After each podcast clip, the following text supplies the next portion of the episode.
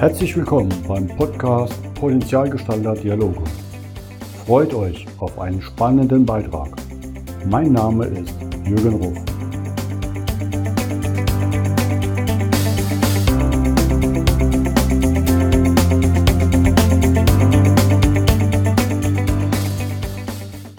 Herzlich willkommen zum heutigen Podcast. Bei mir heute zu Gast ist jemand aus Nordrhein-Westfalen, und zwar Bernd Orlowski aus Hattingen. Hallo Bernd. Hallo Jürgen, ich grüße dich. Vielen Dank für deine Zeit. Ich freue mich richtig, dass es bei uns geklappt hat mit dem Gespräch, denn ich war natürlich dann gleich im Fitnessraum, weil bei dir weiß ich ja, da muss ich aufpassen, was ich sage. Im Fitnessraum? Im, im, mentalen Fitnessraum, um ah, ja. Kommunikation wieder ähm, up-to-date zu sein. Da habe ich ja gar keine Chance. Darum gibt's ja dich. Denn du bist ja ein Profi in Richtung PR und Öffentlichkeitsarbeit mit deiner Firma Wahrzeichen. Erzähl mal, wie wird man sowas? Hast du das schon in der Wiege gehabt, nach dem Motto, äh, Eltern haben was erzählt und du hast dann gleich gesagt, hey, das geht aber besser und hast es aufgeschrieben?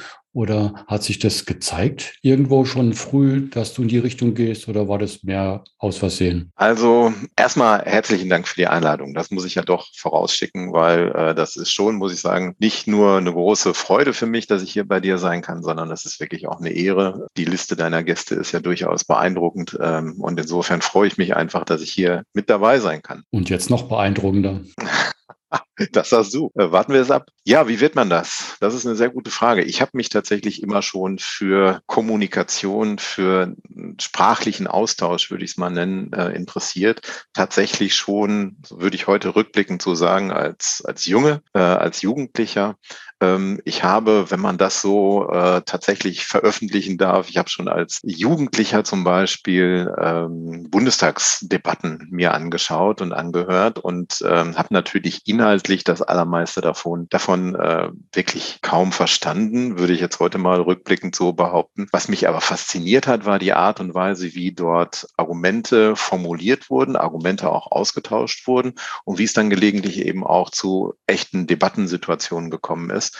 Und dieses, diese Affinität zum Thema sprachlicher Ausdruck, das passende Wort finden, die ja perfekte, in Anführungsstrichen, perfekte Formulierung finden für einen Sachverhalt, das hat mich immer schon fasziniert dementsprechend war ich dann natürlich auch immer in sprachlichen Themen, war ich eigentlich immer sehr interessiert und sehr engagiert. Ja, das hat dann dazu geführt, dass ich irgendwann mal Germanistik und Philosophie studiert habe und aber eigentlich während dieses Studiums schon immer noch mal auf der Suche war, wie kann ich das denn beruflich ja tatsächlich dann so professionell gestalten, dass ich damit dann auch meinen Lebensunterhalt im besten Sinne äh, dann verdienen kann und bin dann irgendwann eigentlich mehr oder weniger zufällig auf das Thema Public Relations gestoßen und äh, habe spontan gemerkt, äh, dass mich das anzieht, dass das ein sehr abwechslungsreiches Feld ist, dass das ein sehr breites Feld ist und dass man da tatsächlich auch anderen Menschen an vielen Stellen eben helfen kann, kommunikativ Dinge so zu präsentieren, ähm, dass die sich damit wohlfühlen, dass sie ihre Ziele erreichen können, besser erreichen können. Und das ist einfach ein, ja, eine schöne Tätigkeit, muss ich sagen. Und äh, es entspricht eben ja meiner persönlichen Neigung und meinem persönlichen Wohlfühlen auch mit dem Thema Kommunikation. Ja. Ich finde das Spannende bei dir, du hast ja auf der einen Seite auch für den Deutschen Gewerkschaftsbund und das Bildungswerk gearbeitet, dann auf einmal steht da wieder Deutsche Presseakademie in Berlin. Ist das, und natürlich, wo du sagst, du hast ja viel Politik angeschaut, da ist ja natürlich Gewerkschaften nah an, an einigen dieser ähm, Parteien. Da sehe ich aber manchmal so ein bisschen, ist das nicht komplett was anderes, wie so eine Gewerkschaft kommuniziert? Oder so ein Betriebsrat versus, wenn da jetzt ein großer Konzern in die Öffentlichkeitsarbeit geht? Ja, da gibt's natürlich äh, teilweise sehr große Unterschiede. Nichtsdestotrotz stellen sich bestimmte Fragen, stellen sich sowohl in dem einen als auch in dem anderen Bereich.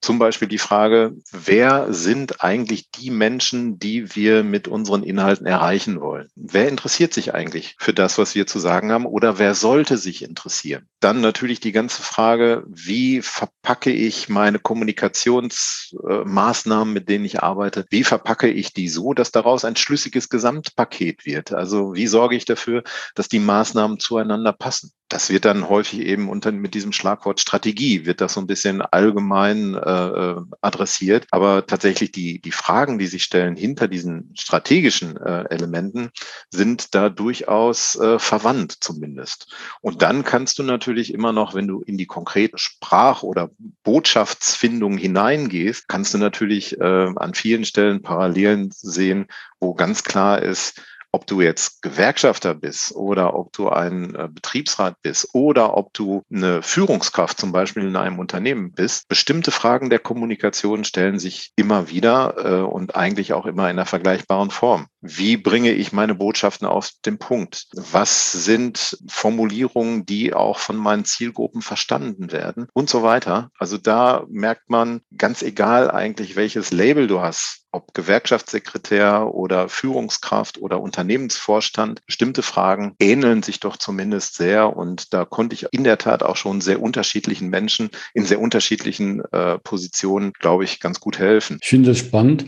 Wenn ich das jetzt auf, ich verfolge ja auch viel, was in den Nachrichten ist, ob jetzt auf einigen Nachrichtenplattformen die mobilen Geräte abrufen kann oder wenn man, ich selbst lese auch gerne noch äh, große deutsche Zeitungen und äh, die Tendenz, die du wahrscheinlich aber auch erlebst, äh, geht ja oft mehr hin in Klickzahlen haschen. Und ja. ich bin manchmal eher frustriert, wenn ich sehe, dass die Überschrift mit dem Inhalt nichts mehr zu tun hat. Und heute wird, wird A kommuniziert und, und morgen das gleiche Thema als B komplett im Konträren. Aber es hat natürlich auch Auswirkungen auf die Menschen, über die teilweise berichtet wird, weil das kann ja auch meine Karriere vernichten. Also ich finde es teilweise nicht gerade sehr wertschätzend, wie das läuft. Und die Social Media Plattformen werden dann ja auch gern genutzt, um die Leute noch wirklich Dreck drüber zu schütten. Da müsstest du doch aber ziemlich leiden, ne? weil vorher hast du ja gesagt, ne, eine gute Botschaft rüberbringen ist ja nicht nur ein Titel, sondern da geht es ja auch um guten Inhalt zu vermitteln. Und wie siehst du denn die Tendenz, wo es jetzt gerade hingeht, das entfernt sich ja immer mehr davon. Also wir im 21. Jahrhundert leben wir in so einer Situation, wo man natürlich äh, inzwischen konstatieren kann, seit 20, 30 Jahren sind Inhalte in den Medien sind sozusagen immer schneller geworden. Es muss immer schneller etwas Neues produziert werden. Das hat einfach was auch mit der Leistungsfähigkeit von Medien zu tun. Früher hast du ein, zwei Mal am Tag vielleicht eine Nachrichtensendung geguckt und warst damit irgendwie eigentlich gut informiert. Heute hängt man ständig oder zumindest relativ häufig hängt man äh, über irgendwelchen Online-Nachrichtenportalen, guckt, was ist gerade passiert in der Welt oder was passiert gerade äh, jetzt. Das heißt, das Medium äh, oder die Medien ähm, sind mit diesem Faktor oder mit diesen zwei Faktoren eigentlich Vielfalt und Schnelligkeit, äh, sind die in den letzten 20, 30 Jahren herausgefordert worden und konfrontiert worden und haben versucht, darauf zu reagieren, indem sie selber ja natürlich alles tun, um ein sehr wertvolles Gut sozusagen zu konkurrieren in der öffentlichen Kommunikation, nämlich um das Gut äh, Aufmerksamkeit. Letztlich sind viele Überschriften, die wir lesen, äh, viele äh, ja sehr zusammengefasste kurze Statements in den Medien sind letztlich eigentlich diesem diesem Konkurrenzkampf könnte man sagen um Aufmerksamkeit äh, geschuldet. Es ist so ähnlich wie du gesagt hast. Es geht halt heute an vielen Stellen um Klickzahlen. Es geht nicht immer in erster Linie um besonders tief recherchierte Informationen, besonders verständlich übermittelte, differenziert übermittelte Information, sondern es geht halt darum, Klicks zu generieren. Und das hat in der Tat an vielen Stellen zu einer gewissen Verflachung auch von öffentlichen Diskussionen, von öffentlichen Debatten geführt, äh, die wir so eigentlich in einer komplexer werdenden Welt nicht gebrauchen können. Eigentlich müssten wir uns über viele Themen wesentlich intensiver, differenzierter unterhalten, auch über die Medien, über den öffentlichen Diskurs, als wir das tatsächlich tun. Und äh, ich beobachte das mit einer gewissen äh, Sorge, dass tatsächlich an vielen Stellen eben da der öffentliche Diskurs auch ein Stück weit verflacht. Man, ich erlebe das ja auch bei meinen Beiträgen, die ich poste, zum Beispiel auf LinkedIn, dass fundierte Inhalte, die vielleicht in zwei, drei Minuten zu lesen sind, nicht gelesen werden. Kurze Statements, vielleicht dann auch aufgehübscht mit einem interessanten Bild durch die Decke gehen. Was aber auch passt zu dem Beobachten wissenschaftlich, dass die Aufmerksamkeitsspanne bei den Menschen ja fast schon unter acht Sekunden ist. Ne? Ähm, ich sage immer, der Vergleich, ein Goldfisch hat zehn Sekunden. wir waren mal weit darüber. Das ist ja so eine Wechselwirkung. Ne? Je mehr ich diese Vielseitigkeit, Interesse liefere, springen die Leute natürlich, um nichts zu verpassen. Ne? Und einige Apps bieten das ja auch an, ne? dass sie laufend einem bombardieren mit diesen Aufblinken, Ton, Pieps und um ja die Leute zu fesseln, weil sie dadurch auch ihr Geld verdienen. Ja, das ist ein großes Problem. Das hat ein bisschen natürlich auch, was heißt ein bisschen, das hat viel zu tun äh, mit der technischen Welt, in der wir leben, wo wir inzwischen permanent die Möglichkeit, manchmal sogar auch die Pflicht äh, haben, uns äh, immer wieder neu zu äh, informieren, uns ständig neue Informationen auch zu besorgen. Das spielt weit hinein auch in unserer, äh, in unsere private Existenz. Das macht jetzt nicht an den beruflichen oder an den Grenzen des Berufs oder des Business macht das nicht halt, sondern das betrifft uns eben auch als private Person. Und ähm, da muss ich sagen, habe ich bei vielen Gesprächen und bei vielen Beratungen das Gefühl, es gibt mittlerweile sowohl im Business als auch im privaten Bereich bei vielen Menschen eben so eine Art Informationsoverload. Es gibt viel, viel mehr Informationen, also es stehen viel, viel mehr Informationen zur Verfügung, als man de facto wirklich aufnehmen kann und verarbeiten kann. Und das ist eben für viele Menschen dann tatsächlich auch problematisch. Also hier der Appell auch vielleicht etwas weniger ist dann mehr und sich dafür mehr ins Themen beschäftigen, wo wir dann ja vielleicht auch wieder den Blick zurück machen können in die Politik, weil du das ja schon früh verfolgt hast und hinter dir ja auch jemand steht, der vielleicht hier auch einen Kommunikationsstil geprägt hat, den man mit seinen Nachfolgern äh, nicht mehr so ganz vergleichen kann, oder? Was siehst du da, wie da die Entwicklung war und was hat dich so an Helmut Schmidt beeindruckt? Ja, was hat mich an, was hat mich so an Helmut Schmidt beeindruckt, dass er jetzt sogar in meinem Büro hier in meinem Homeoffice steht? Man muss klar sagen, bei Helmut Schmidt hatte man das äh, seltene Glück, einen, einen, Puff, äh, einen Politiker ähm, vor Augen zu haben oder erleben zu können. Ich bin alt genug, äh, um sagen zu können, ich habe den auch noch tatsächlich als Bundeskanzler tatsächlich live erlebt, der zwei wirklich seltene Vermögen, zwei seltene Güter eigentlich miteinander verbunden hat. Äh, Helmut Schmidt war auf der einen Seite äh, bei den Inhalten, über die er gesprochen hat und mit denen er sich auseinandergesetzt hat, sehr, sehr fundiert informiert. Ich glaube, Helmut Schmidt war einer der am besten informierten Politiker zu seiner Zeit, äh, die es überhaupt gegeben hat in Deutschland. Das war das eine. Das andere war aber auch, man hatte bei Schmidt immer das Gefühl, äh, es gibt eine Haltung, es gibt eine Mensch, nicht nur eine professionelle Politikerhaltung, sondern eine menschliche Haltung, bestimmte Grundüberzeugungen, mit denen er sich Debatten und Diskussionen äh, genähert hat. Und er hat an seiner Überzeugung und an seinen Werten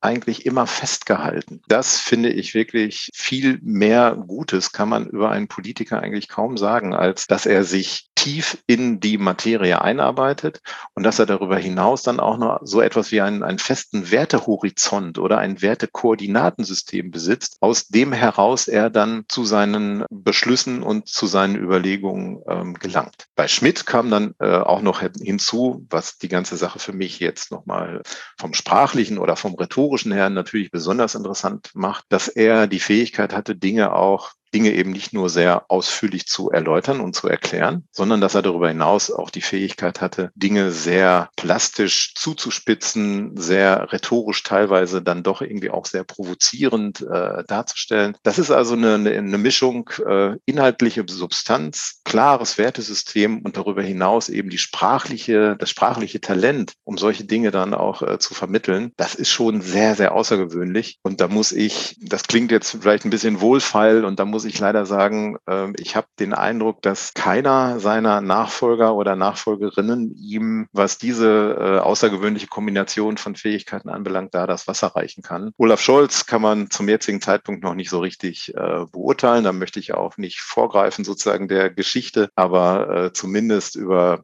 die drei Nachfolger, die wir seitdem erlebt haben, da muss ich wirklich sagen, da ist Schmidt halt immer noch ja outstanding als ja als politische Figur. Ja, kam auch ins Sinn, weil du gesagt hast, er hat fachlich fundiert gearbeitet, äh, John F. Kennedy, der ja Fachleute um sich herum geschaut hat. Er hat gesagt, für mich ist Führung nicht, dass ich denen sage, was sie zu tun haben, sondern die Besten um mich herum habe und dafür sorge, dass sie das umsetzen können. Das ist ja zum Teil, wo wir vielleicht auch wieder aus diesem lernen können, dem, was wäre denn die Alternative zu der Verflachung der öffentlichen Diskussion? Was, was sagst du, wie können wir dem entgegenwirken? Wir zwei kommunizieren ja auch in der Öffentlichkeit. Öffentlichkeit, mit unseren Medien, unserer Arbeit.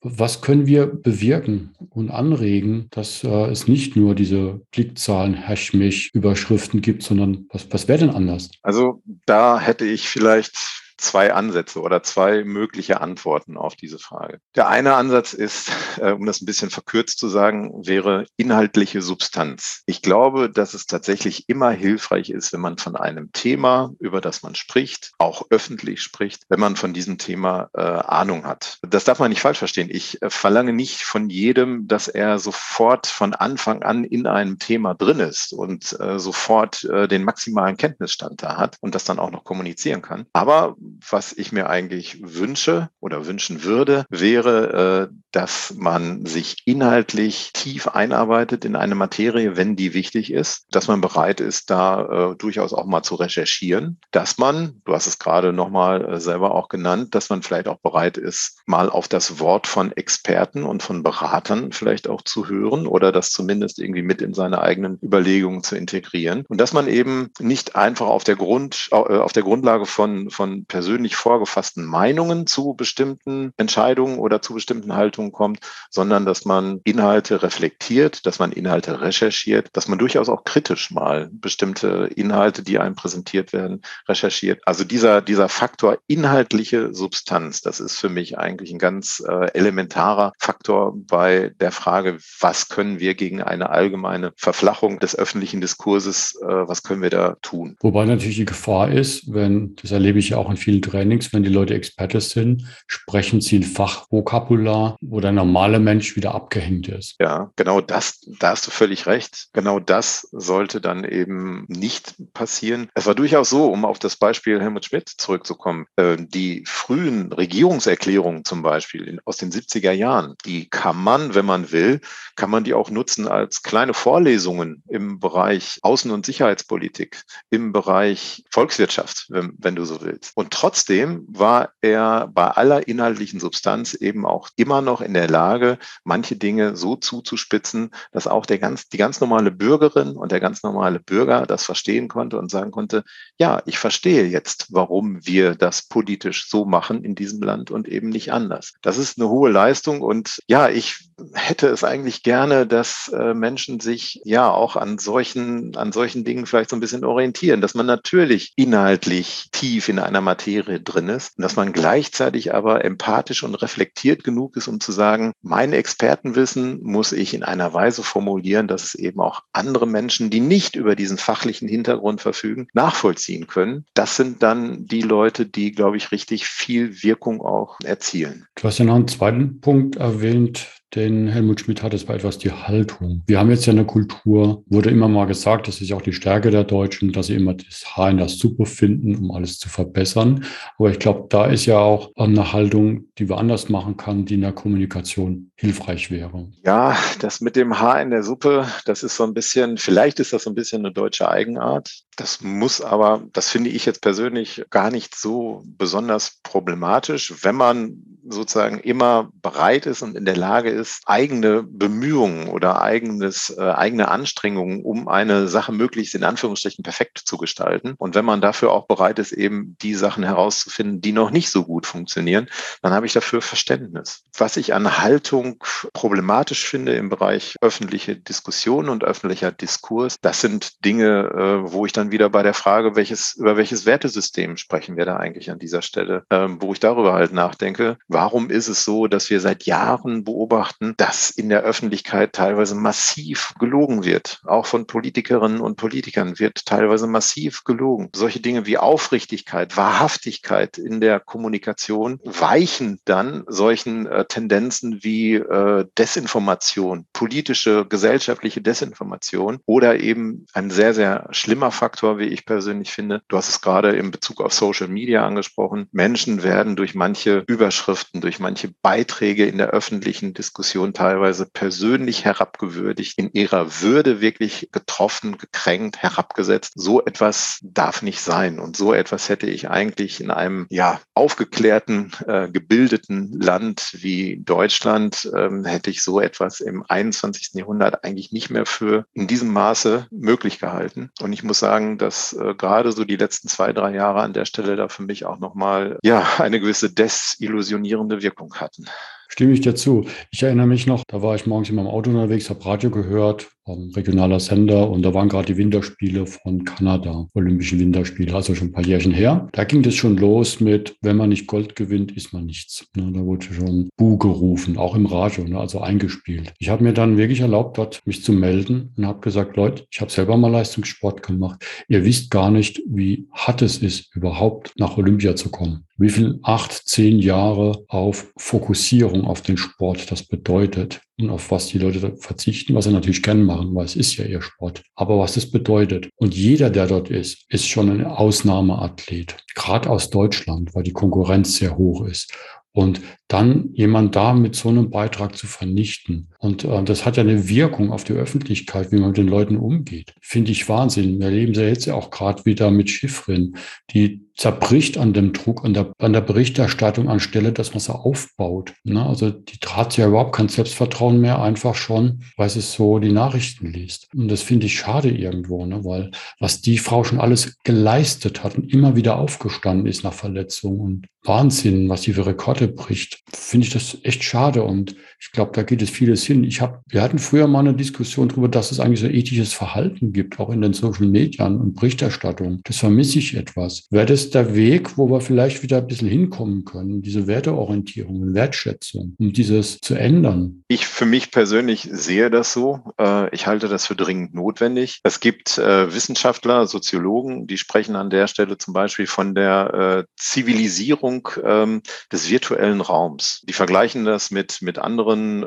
zivilisatorischen Bremsen, zivilisatorischen Einrichtungen, die wir in unserer, ja, in Anführungsstrichen, in der ersten Realität natürlich seit vielen, vielen Jahren, Jahrhunderten sozusagen eingeübt haben, die uns allen klar sind, äh, nach denen wir uns auch zumindest zum überwiegenden Teil ausrichten, unser Verhalten ausrichten. Diese zivilisatorischen äh, Bremsen oder Regularien, die scheinen zumindest an vielen Stellen in der virtuellen, in der Online-Kommunikation, Social Media Stichwort, eben noch nicht so verankert zu sein, dass man sagen kann, okay, das ist ein Kommunikationsraum, ein Darstellungsraum, ein Wahrnehmungsraum auch, der ist ja in Anführungsstrichen befriedet oder da geht man normal und vernünftig miteinander um. Das kann man ganz klar konstatieren. Das ist eben an vielen Stellen nicht so. Ist ja geschuldet, weil viele es ja anonym sich verstecken können. Ne? Genau. Es ist viel anonymisiert und da würde ich sagen, auch da muss es mindestens zwei Ansätze oder ja, müssen zwei Ansätze eigentlich verfolgt werden oder verstärkt werden. Das einmal, das eine ist, dass es so etwas zum Beispiel geben muss wie eine institutionalisierte Desinformationsbekämpfung. Es kann nicht sein, dass staatliche Behörden, Institutionen es hinnehmen, dass zum Beispiel in der Online-Kommunikation oder auch in anderen Kommunikationsmedien,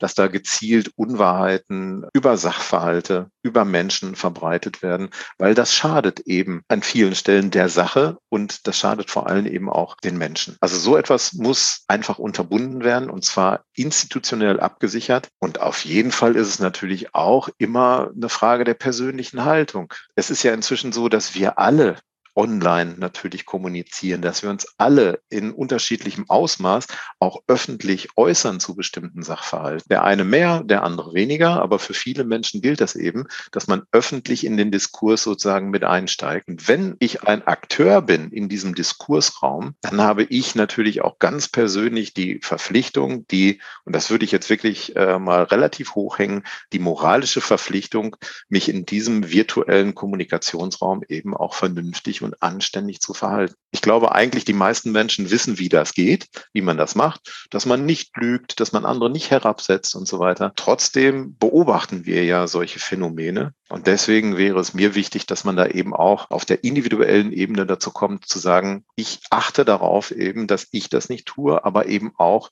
darauf, dass andere das nicht tun. Und da schreibe ich voll. Vielen Dank, Bernd. Wenn jetzt Zuhörer sagen, hey, mit Band möchte ich gerne mal was lernen in Richtung Öffentlichkeitsarbeit, was gibt's denn bei dir? Und was kommt da vielleicht noch dieses Jahr, worauf ich mich auch freuen kann, wieder dich vielleicht irgendwo zu sehen? Ja, ich mache ja einerseits äh, Beratungen zum Thema ähm, Kommunikation und Öffentlichkeitsarbeit und ich gebe andererseits das eben auch in Seminarform für, für Teams. Was kann man bei mir lernen? Du kannst bei mir äh, sozusagen dich informieren über unterschiedliche Möglichkeiten, eigene Inhalte, Inhalte, die dir persönlich wichtig sind oder die in deinem beruflichen Kontext wichtig sind, die in einer Art und Weise Weise eben zu kommunizieren, öffentlich zu kommunizieren, dass Inhalte klar verständlich werden, dass Inhalte auch attraktiv dargestellt werden, durch gute Texte, durch gute Headlines, vielleicht auch mal durch ein gutes Konzept für äh, ein Bewegtbildformat, Imagevideos und solche Dinge.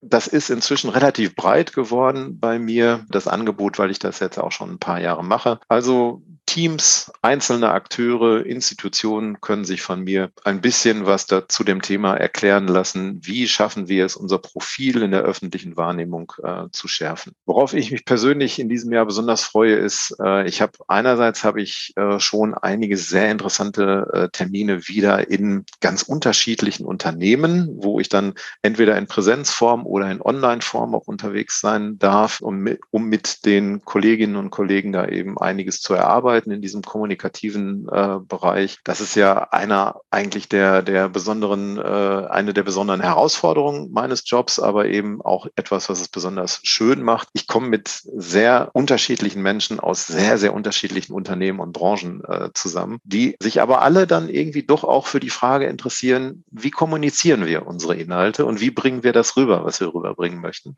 Das ist sehr spannend. Ja, und ich möchte selber tatsächlich auch vielleicht im Laufe des Jahres neben diesen beruflichen Dingen möchte ich vielleicht privat auch ein bisschen, ja, mich öffentlich mehr zu interessanten Fragestellungen äußern. Vielleicht nicht in einer so äh, wirklich aufwendigen und differenzierten Form, wie du das hier mit deinem Podcast zum Beispiel leistest, ähm, ja auch schon seit längerer Zeit. Vielleicht mehr mit kleinen zugespitzten Videobotschaften zu bestimmten aktuellen Themen. Da muss ich mal gucken, dass ich das nebenher sozusagen neben meinen sonstigen Tätigkeiten, dass ich das noch mit einbauen kann. Aber das wäre für mich eigentlich so ein Ziel im beruflichen Kontext, das ich im Jahr 2022 gerne tatsächlich angehen möchte. Mal schauen. Super. Da wünsche ich dir viel Erfolg davon, weil da freue ich mich schon drauf, weil da weiß ich, dass ich die lesen und hören werde. Ähm, von daher wünsche ich dir da auf jeden Fall Vollgas, dass du das bald auf die Strecke bekommst. Bernd, Vielen herzlichen Dank für deinen Besuch heute, für dieses tolle Gespräch über Kommunikation. Finde ich absolut faszinierend. Wir haben ja schon ewig jetzt davor schon einen Vorlauf gemacht. Das war gar nicht so geplant, aber so spannend mit dir. Ich freue mich auf die nächsten Austausche mit dir und auch deine Sessions. Für heute Herzlichen Dank und alles Gute. Ich danke dir auch nochmal ganz herzlich für die Einladung, für das wirklich sehr angenehme Gespräch, auch für den interessanten Austausch mit dir jenseits dieses Formates. Ich bin ganz sicher, wir werden uns in der einen oder anderen Form, glaube ich, immer mal wieder äh, sehen und hören. Auch dir alles Gute und viel Erfolg für deine Projekte. Danke dir, Bernd. Tschüss. Ciao.